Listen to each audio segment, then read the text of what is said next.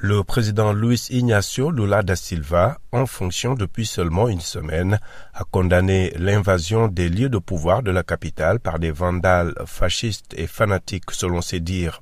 Il a placé les forces de l'ordre local sous le commandement des forces fédérales pour reprendre en main la sécurité à Brasilia, où les policiers ont été totalement débordés par les assauts des bolsonaristes.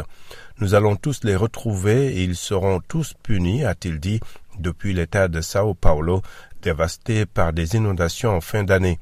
Selon plusieurs médias brésiliens, au moins 150 bolsonaristes vêtus en jaune et vert ont été arrêtés. Le gouverneur du district fédéral de Brasilia, allié de Bolsonaro, a présenté ses excuses au président Lula dans une vidéo. Il a qualifié les responsables des déprédations des bâtiments publics de vrais vandales et de vrais terroristes.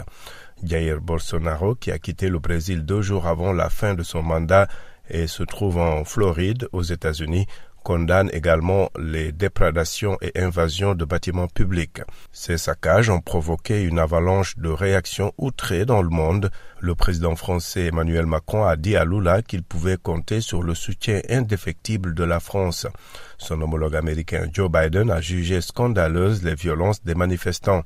Des bolsonaristes manifestaient déjà devant des casernes militaires depuis la défaite de peu du président sortant d'extrême droite le 30 octobre dernier.